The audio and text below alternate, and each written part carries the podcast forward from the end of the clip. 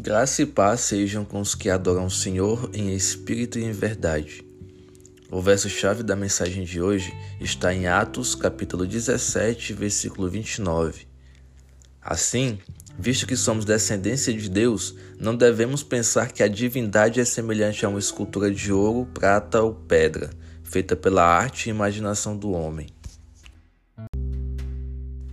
No Rio de Janeiro, há uma das sete maravilhas do mundo, criada por mãos e pela imaginação do homem, o Cristo Redentor.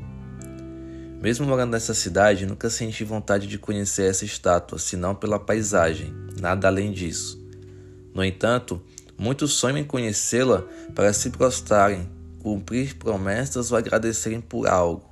Afirmo-vos que quem tiver esse desejo não precisa se ajoelhar diante de uma estátua de pedra, basta entrar no seu quarto, fechar a porta e se ajoelhar diante da presença de Deus. Paulo afirmou: não devemos pensar que a divindade, ou seja, Deus, é semelhante a uma escultura. O homem pode tentar criar o que for, mas nunca produzirá algo que seja semelhante à glória de Deus. Ninguém nunca viu o rosto do Senhor, nem mesmo Moisés, um dos maiores profetas, justamente para que não tentasse criar algum objeto de adoração com a sua imagem. Jesus disse: Deus é espírito, e é necessário que os seus adoradores o adorem em espírito e em verdade. João capítulo 4, versículo 24. Adorar ao Senhor em espírito é entender que Deus está em tudo, em todos e em todos os lugares.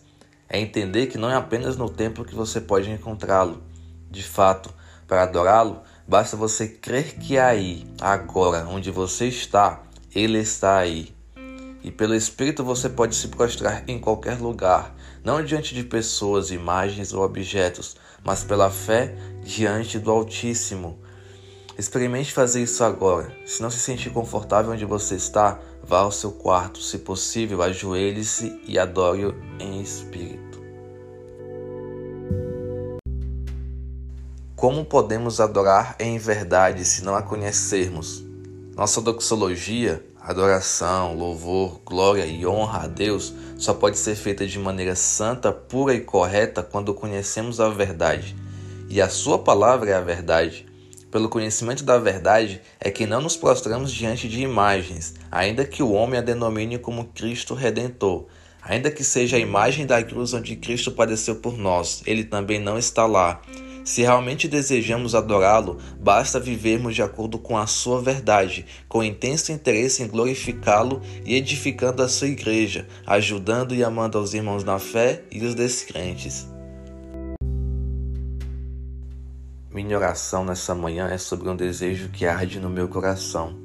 Eu clamo ao Senhor que abra os olhos das pessoas que estão cegas espiritualmente, que o Senhor venha apresentar a verdade a todos, que esse devocional seja usado para gerar interesse nas pessoas de conhecerem a verdade, a tua palavra.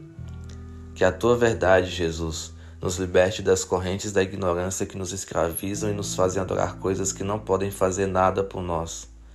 Que o teu Santo Espírito nos ensine a adorá-lo de maneira correta, em espírito e em verdade, glorificando e exaltando somente o teu nome. Que a paz e graça do Senhor sejam com os que de fato tentam adorá-lo como ele quer.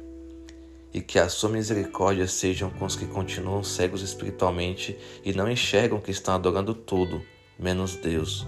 Que o Senhor nos liberte de toda ignorância perdoe-nos os nossos pecados e ensine-nos a adorá-lo como o Senhor quer e merece. Amém.